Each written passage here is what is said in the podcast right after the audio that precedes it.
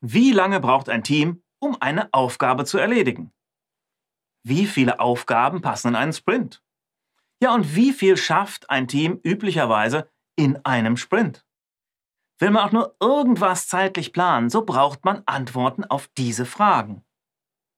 Ja, das heißt, Sie müssen die Größe einer Aufgabe eines Elements im Product Backlog schätzen können. Und zwar Größe im Sinne von Aufwand. Und Sie müssen schätzen können, wie lange das Team dafür circa benötigen wird. Und der Zusammenhang zwischen Aufwand auf der einen und Dauer auf der anderen Seite, das ist dann die Entwicklungsgeschwindigkeit, im agilen Velocity genannt. Ja? Der Begriff Velocity ist hier jetzt wieder mal ein kleiner Vorgriff. Dazu kommt noch ein ganzer eigener Abschnitt. Aber jetzt erstmal zu den Schätzeinheiten. Also, wie misst man denn überhaupt den Umfang einer Aufgabe? Den Aufwand? Was hat denn der für eine Einheit? Na, da gibt es nun verschiedene Möglichkeiten. Ich nenne hier mal die Idealtage oder die Story Points und, jetzt nicht lachen, T-Shirt-Größen. Idealtage. Na, das ist sowas wie Manntage im klassischen Projektmanagement. Die Idee dahinter ist, dass im Idealfall ein Mitarbeiter für einen Idealtag Aufwand bei ungestörter Arbeit eben genau einen Kalendertag benötigt. Ich persönlich mag diese Einheit aber weniger, vor allen Dingen im Agilen nicht und dann nicht, wenn die Velocity eines Teams eine Rolle spielt. Denn bei höherer oder niedrigerer Entwicklungsgeschwindigkeit eines Teams wird es dann nämlich zu deutlichen Abweichungen von den Kalendertagen kommen. Und dann können Sie auch gleich abstraktere Einheiten nehmen. Ja? Und deswegen gefallen mir dann die abstrakten Story Points auch gleich schon viel besser. Die sind abhängig von der Komplexität einer Aufgabe. Storypunkte haben keinen direkten Bezug zur zeitlichen Dauer, sondern die sagen zunächst nur etwas darüber aus, also zum Verhältnis zu anderen Backlog-Elementen. Hat Element A 10 Storypoints und Element B hat 20, na, dann ist B halt doppelt so aufwendig wie A. Ganz einfach. Ja, und dann haben wir noch die ominösen T-Shirt-Größen. Elemente im Product Backlog die weit unten angeordnet sind, na, die liegen ja noch fern in der Zukunft. Da wissen sie oft noch gar nicht so viel drüber, wie sie wissen müssten. Entsprechend kann man da nur sehr grob schätzen.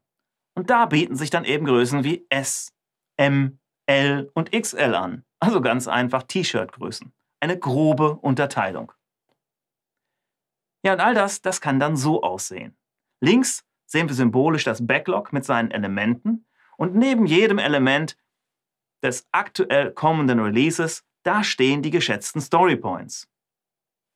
Für alles, was dann in späteren Releases kommen wird, da, da haben wir noch gar nicht so fein in Elemente unterteilt. Das heißt, dort wird ganz grob geschätzt mit T-Shirt-Größen. In der Summe zeigt sich, dass das erste Release insgesamt ca. 150 Story Points hat. Kennen wir jetzt auch noch die Geschwindigkeit des Teams? Ja? Hier sind das im Beispiel 19 Story Points pro Sprint, na dann wissen wir sofort, dass wir für das erste Release 8 Sprints brauchen werden. 8 mal 19 gleich 152 Story Points. So einfach ist das.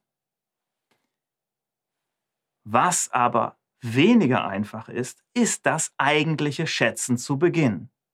Und das sollten die Entwickler selbst machen. In der Gruppe normalerweise. Eine nette Methode, um da auf eine gemeinsame Schätzung für die Backlog-Elemente zu kommen, ist das sogenannte Planning Poker. Dabei werden Karten mit Zahlenwerten verwendet, also das können Storypoints sein. Oder auch Zeitdauern. Und auf den Karten steht dann 1, 2, 3 Storypoints, 5, 8, 13, 21, 34 und so weiter. Und der Ablauf ist dann wie folgt. Der Moderator erläutert das Vorgehen und das Thema, klar, muss man zu Beginn immer machen. Und anschließend nennt er die erste zu schätzende Aufgabe. Die Teilnehmer nehmen eine Schätzung für diese Aufgabe vor und legen die Karte mit den passenden Zahlen verdeckt auf den Tisch, also jeder für sich. Dann drehen alle Teilnehmer gemeinsam ihre Karten um, sodass die Schätzungen sichtbar werden. Die Teilnehmer mit den höchsten und den niedrigsten Schätzungen, die müssen ihre Meinung dann nochmal begründen. Und an dieser Stelle darf auch diskutiert werden. Und danach folgt dann eine weitere Schätzrunde, genau wie die erste, auf Basis der neuen Informationen.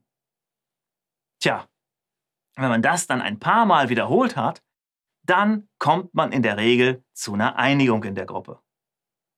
Ja, das Ganze ist schon echt ein bisschen aufwendig. Aber es ist gut investierte Zeit. Kommen Sie nicht drum rum. Denn gut geschätzt lässt sich einfach besser planen.